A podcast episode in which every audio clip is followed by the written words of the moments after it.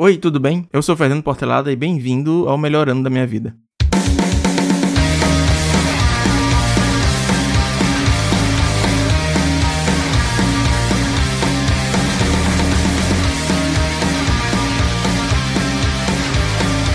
Bom, nesse episódio a gente precisa falar sobre o começo de tudo, a gestação. Antes da gente falar de gestação, de verdade, eu tenho que falar que eu nunca tive muita pressa para ser pai. Eu sei que tem muitas pessoas que têm isso quase como uma necessidade fisiológica, mas eu realmente eu não era muito investido na ideia de ter filhos e tudo mais. Eu era feliz com a minha vida sem filhos. Eu não sentia que eu precisava disso para me completar. A minha esposa, ela sentia, ela precisava, ela queria muito ser mãe. Então foram anos de conversa, anos da gente trabalhar nisso juntos, e eu acho que é uma coisa que é importante falar também nessa questão da experiência, porque todo mundo tem uma percepção diferente sobre o que, que é a família, sobre o que, que é a paternidade. Eu achava que eu não precisava ser pai para ser feliz. Spoiler que hoje eu sou muito feliz, eu amo muito meu filho, tô zero arrependido, eu tô muito feliz, nunca tive tão feliz na minha vida. Mas a gente chega lá. A gestação aqui em casa ela começou com muito medo e com muita incerteza. A gente já tinha perdido um bebê antes, foi um aborto espontâneo bem no começo, a nossa primeira gestação, e nessa gestação agora que deu origem ao Ravi, a gente manteve tudo muito em sigilo. A gente vivia em médico, a gente fez muito exame para ter certeza que estava tudo bem. Esse é o momento também que eu queria abrir um parêntese muito rápido para falar de luto, porque até hoje eu não vivi direito o meu luto com a perda desse bebê. Eu não sei se tem pais por aí ouvindo que já passaram por uma situação similar, mas eu acho que eu tive que colocar meus sentimentos um pouco em segundo plano para lidar com a barra que ficou aqui em casa. Vocês, vocês entendem o que eu tô falando? É algo que eu espero não ter que lidar de novo, mas é uma coisa que a gente pode abrir essa linha de diálogo caso seja necessário. Então, continuando. A gestação do Ravi foi um momento de muito amor aqui em casa, foi um momento muito gostoso, apesar dos problemas, né? Porque a gente teve a gestação na pandemia. O Ravi, nesse momento, quando eu tô gravando o episódio de gestação e parto, ele tá já com quatro meses. Então a gente começou a nossa gravidez no final de 2020, mais ou menos em setembro, por aí. Nós somos um casal que de fato praticou o isolamento social a gente não ia para festa, a gente não saía nem para restaurante. Então foi um momento muito família entre a gente e eu poder estar bem presente e ver tudo assim, em momento que estava acontecendo. Eu vi o meu filho mexer na barriga, eu interagi muito com a barriga, eu cantava, eu conversava, eu abraçava, eu beijava. A gente teve esse momento de muito carinho e a gestação foi um momento que até hoje eu, eu penso com muito saudosismo. Tanto que para quem falava que não tinha vontade de ser pai, que não tinha essa ambição, eu hoje penso muito em ter outro filho, porque a gestação foi um momento muito significativo para mim. A minha esposa, a Taíla, ela ficou muito focada em aprender tudo que ela podia durante a gestação. Ela estudou muito, ela acompanhou muito conteúdo. E na época o trabalho começou a demandar bastante, né? Eu falei lá no episódio zero que eu trabalho com produção para internet. Então, vários clientes que eu tenho que trabalhavam presenciais, na pandemia eles começaram a trabalhar 100% online. E eu fiquei muito feliz de conseguir manter o meu trabalho, conseguir manter minha renda. Ah, na pandemia, minha esposa ela é professora de dança, então as aulas pararam, teve um impacto significativo aqui no orçamento de casa. Então eu assumi essa responsabilidade autoimposta, claro, de prover, né, de trabalhar muito. Então eu estava trabalhando muito ainda tô, assim, várias horas, 12 horas, facilmente 14 horas por dia tô trabalhando. Então eu não consegui estudar tanto quanto eu gostaria, mas a Taíla se preparou bastante, ela comprou cursos, ela assistiu bastante conteúdo, então ela estava se inteirando bastante sobre essa questão da, da gestação, do que, que era esperado, do que, que era pra fazer. Eu estudei um pouco com ela, a gente assistiu algumas aulas de um curso da doutora Janúzia, obviamente não é o Merchan, mas a gente gostou bastante desse curso, a gente assistiu algumas aulas sobre parto, para eu entender melhor como é que funcionava o parto, as etapas, os pródromos, a fase latente, a fase possível e tudo mais. Mas eu admito que eu não consegui estudar tanto quanto eu gostaria. Eu conheço pais que se prepararam muito mais do que eu. Mas eu tava com uma responsabilidade muito grande na época de tentar trabalhar e manter minha renda e tentar me preparar para ter um filho, né? Vocês entendem? Uma outra coisa que eu descobri durante a gestação e que vai até o parto, e depois disso estou descobrindo também, é que muitas vezes o papel do pai é só estar lá. Eu senti várias vezes que, ao acompanhar a Taíra nas consultas, eu fui em todas as consultas de obstetra, não consegui em todas as consultas, porque ela viu vários médicos mesmo, viu o endócrino, nutricionista, mas a de obstetra eu estava em todas. Eu senti que não é uma coisa normal, entende? Os pais estarem lá. Eu acredito que muitos não conseguem e tem alguns que não querem também. No dia que o Ravi nasceu mesmo, tinha um pai do lado de fora esperando a filha. Quem tinha ido acompanhar o nascimento foi a sogra dele, né? A mãe da, da mulher que estava em trabalho de parto. E foi a opção dele mesmo. Ele falou isso para mim, que ele não, não queria, não, ah, não, não gosta dessas coisas. E eu acho que, cara, você não tem que gostar. o seu trabalho é estar tá lá, é tá, dar apoio, né? Então, a nossa gestação, assim, em conclusão, foi dessa vez, né, uma gestação muito tranquila, foi tudo bem, a gente fez os exames certinhos, a gente visitou bastante os médicos e foi uma gestação de muito carinho e muito amor aqui em casa. É um momento que eu vou lembrar para sempre, com muita saudade, porque a gente estava aqui juntinhos, isolados. Acho que isso concentrou bastante os sentimentos, né? Em uma área pequena, não, não deixou espalhada, não teve tanta interferência da família, nem de amigos, então isso foi um momento que, que me deixou muito feliz.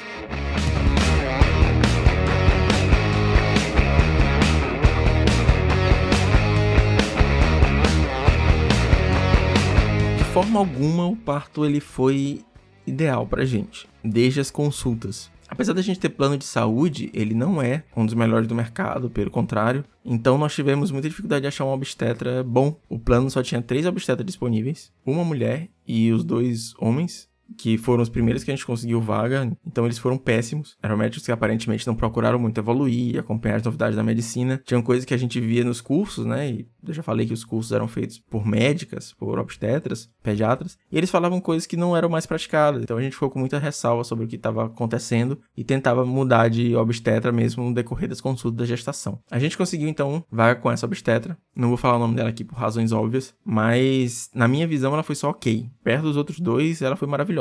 Os outros dois foram terríveis. Eu saía de lá assim revoltadíssimo, muito zangado, muito chateado com os médicos.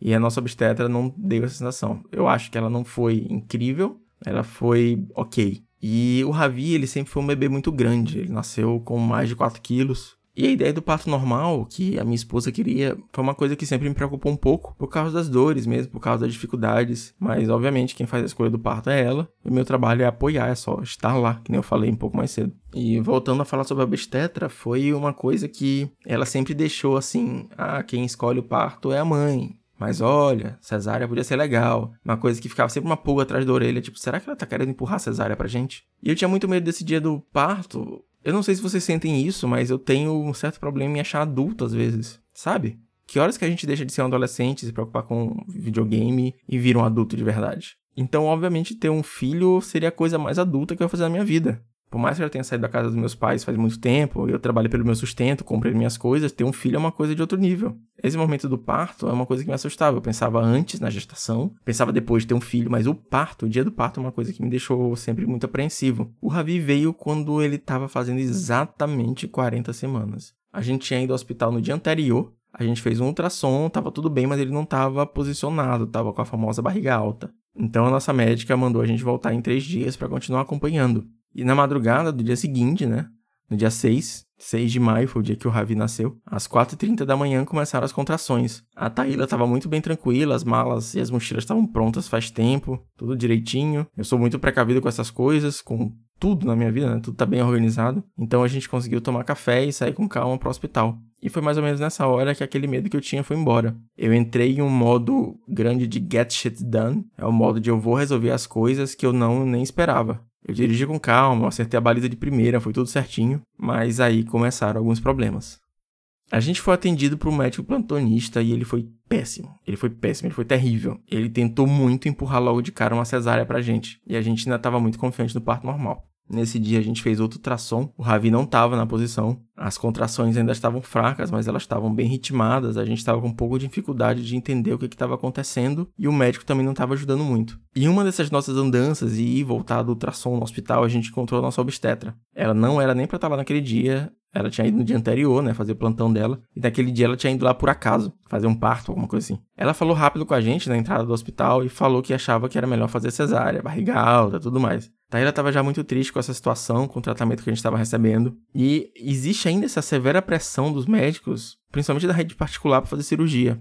Vendo agora de fora, com a cabeça fria, tinham coisas que ele podia ter feito para tentar posicionar o neném, as manobras e tudo mais. Mas a pior coisa mesmo foi o tratamento. A gente conversou, eu e a Taíla do lado de fora, a gente decidiu que a gente ia para cesárea. Já era mais de 9 horas da manhã, talvez acho que umas 10. E as dores estavam aumentando, não tinha estourado a bolsa, o bebê não estava posicionado. E quando a gente foi falar com o médico de novo, ele foi tão enfático sobre a cesárea que isso acabou afastando a gente um pouco. Eu não vou lembrar as palavras exatas dele, mas não foi uma postura de tentar explicar o que estava acontecendo de uma forma mais racional.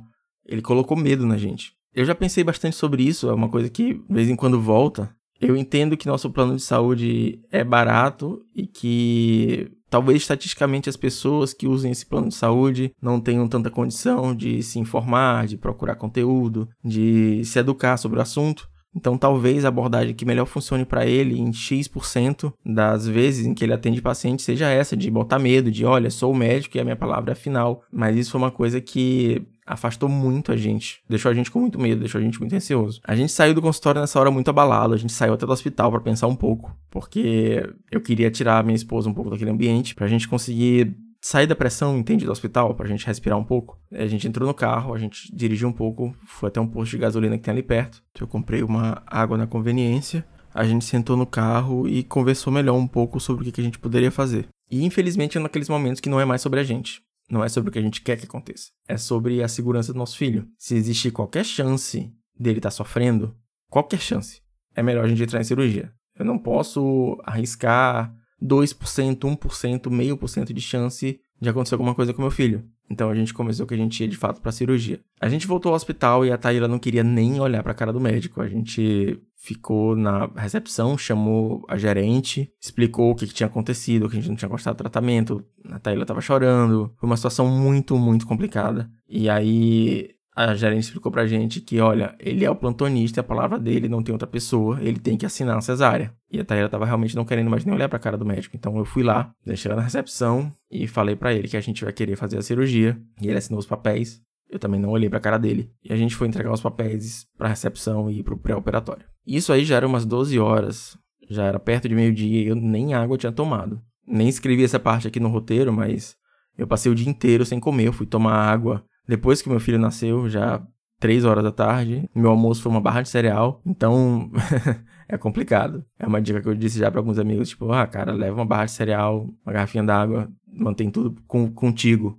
E depois que a gente entregou os papéis, a gente não esperou bastante. As dores estavam aumentando, e por conta da pandemia e de preservar nossa privacidade, a gente não chamou família, a gente nem avisou pro pessoal que a gente estava indo pro hospital ter nosso bebê. A gente não quis levar família, então todas as nossas malas estavam no carro, todas as mochilas, a garrafinha d'água estava longe, a barrinha de cereal estava lá guardada. Então é uma coisa que, olhando hoje, foi um erro.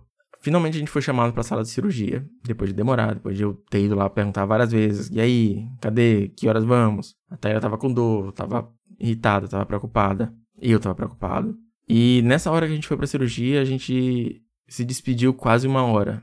E foi, cara, uma hora bizarra, foi difícil demais. Nesse momento eu tava muito preocupado com a minha mulher. Eu queria estar com ela no momento da anestesia, eu sabia que, que era o pior momento, eu queria estar com ela em todos os momentos. Mas o da anestesia é uma coisa que, que tava me preocupando bastante. Me mandaram colocar roupa cirúrgica, eu fiquei lá esperando do lado de fora, mais de uma hora em pé, sem saber o que estava acontecendo. Ela não tinha o celular dela, tava comigo, não podia falar com ela, nem tinha sinal direito lá dentro, não adiantaria. Ninguém me dava notícia, só falavam assim, só mais um pouquinho, papai, mais um pouquinho. E eu querendo ver minha mulher. Então, quando finalmente me chamaram, ela já estava na sala de cirurgia. A nossa obstetra e o médico escroto iam fazer a cesárea juntos. E foi só eu colocar o pé na frente da sala que ligaram o bisturi. Estavam só esperando. É muito quase. Eles não querem que tu fique lá. Não querem tanta gente. O cheiro de carne queimada foi horrível. Horrível. A minha prioridade total era ver minha mulher e saber se meu filho estava bem. Eu fiquei do lado de Taíla o tempo todo, quase em um transe segurando a mão dela e dando o apoio que eu podia naquele momento. O Ravi, ele já estava com um pouco de mecone no, na barriga. Ele não aspirou, ele não precisou fazer nenhum procedimento, mas ele saiu no momento certo. É complicado pensar o que, que teria acontecido se a gente tivesse demorado mais. Eu estava do lado da minha esposa, focado nela. Eu só consegui acordar desse transe com o Ravi chorando. Ela virou para mim e disse assim: vai ver o teu filho. E eu fui. É um misto de emoções, sabe? Eu brinco que por muito tempo a ficha não caiu. A ficha nem era uma ficha.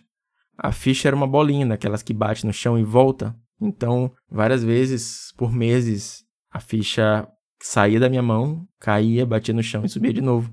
É muito difícil acreditar que a gente tem uma pessoa. E eu não sei se a Taylor já se sentia mãe do Ravi com ele na barriga, mas eu não me sentia pai. Eu tava muito desajeitado. Eu me atrapalhei para tirar as fotos. Inclusive, eu nem falei isso. Eu levei a minha câmera para tirar fotos, porque a gente não podia entrar com fotógrafo. E a minha cabeça estava uma bagunça, cara. Eu não sabia muito bem o que estava sentindo.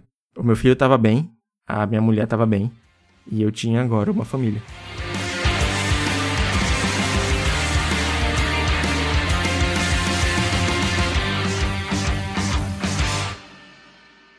Muito obrigado por acompanhar o primeiro episódio do podcast e o melhor ano da minha vida. Nesse projeto eu vou documentar o primeiro ano da minha jornada na paternidade um episódio por mês. Se você caiu aqui de paraquedas, eu aconselho a ouvir o episódio zero. São só quatro minutinhos que eu falo um pouco de mim e um pouco desse projeto. Se você quiser entrar em contato, pode falar comigo mesmo no Instagram ou no Twitter. Os dois são ifportelada. O meu e-mail é o melhor ano podcast gmail.com. Eu prometo que eu respondo tudo. Se você puder seguir esse podcast no Spotify, eu agradeço bastante também. É isso. Eu vejo vocês no mês que vem. Um abraço.